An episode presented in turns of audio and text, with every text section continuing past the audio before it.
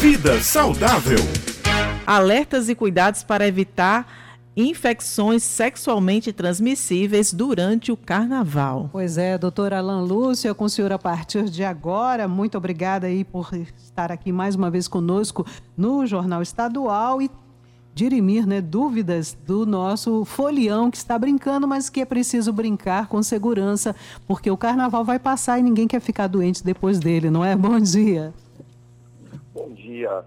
Pois é, gente. E não é preconceito em relação ao carnaval. As estatísticas elas mostram para gente que a incidência das ISTs ou DSTs, as infecções sexualmente transmissíveis, elas aumentam de forma potencial depois das festividades de carnaval. Provavelmente as pessoas se permitem mais e, infelizmente, esses números aumentam.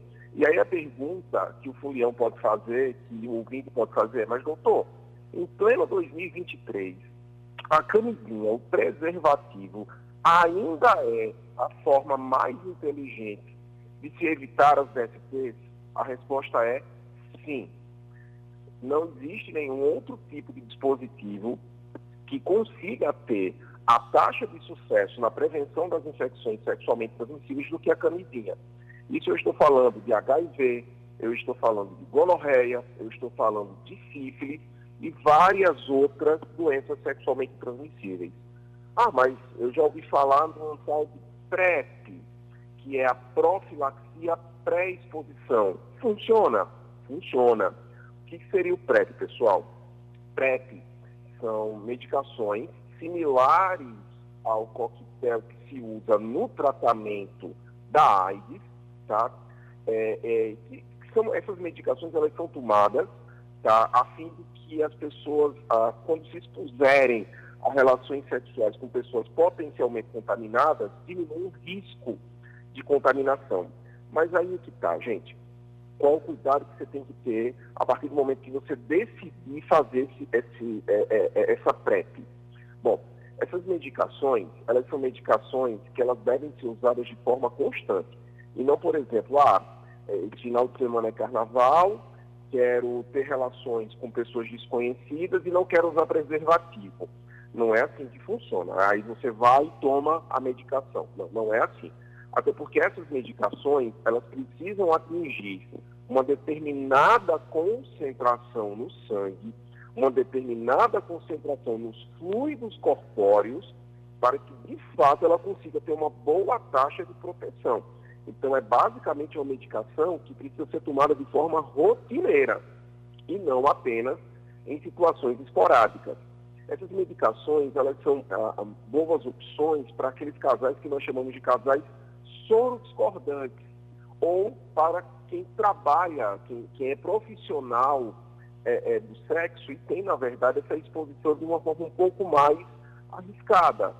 Então, aí, para essas situações, né, para os grupos de risco, talvez seja uma, uma, uma, uma um auxílio ao preservativo, né, uma, uma medida para se somar ao preservativo.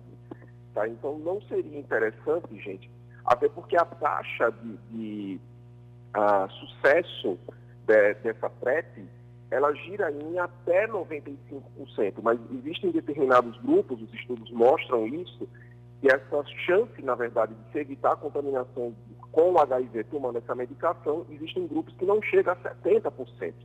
Então, realmente, o preservativo ainda é a melhor opção, a forma mais prática de se evitarem aí as ISTs.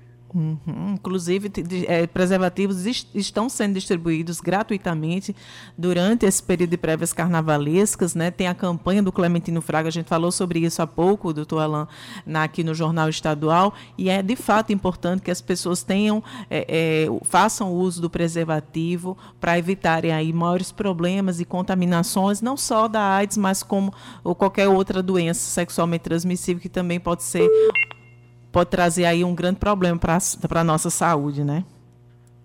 Exato. Às vezes as pessoas elas, elas não têm a dimensão realmente dos malefícios é, é, que essas ISTs podem trazer. Eu digo porque eu trabalhei durante muito tempo é, na UTI do Hospital Clementino, onde a gente recebia constantemente pacientes vítimas, principalmente da HIV. Gente, e, e realmente A gente sabe que hoje existe um tratamento para HIV, esse tratamento não cura, mas consegue tornar a doença uma doença crônica, é um tratamento super eficaz, né, é, torna a vida da pessoa que tem HIV é, uma vida normal, mas a gente sabe também que existem pessoas que negligenciam esse tratamento. E quando isso acontece, gente, para muitos dessa, muitas dessas pessoas que negligenciam o tratamento, a situação realmente não é nada confortável. É uma doença que, se você não tratar, é uma doença que pode trazer consequências realmente muito desagradáveis para a sua vida. Então, a ideia é prevenção. Fora que a gente passar o HIV, existem várias outras doenças também com consequências desagradáveis. Uhum.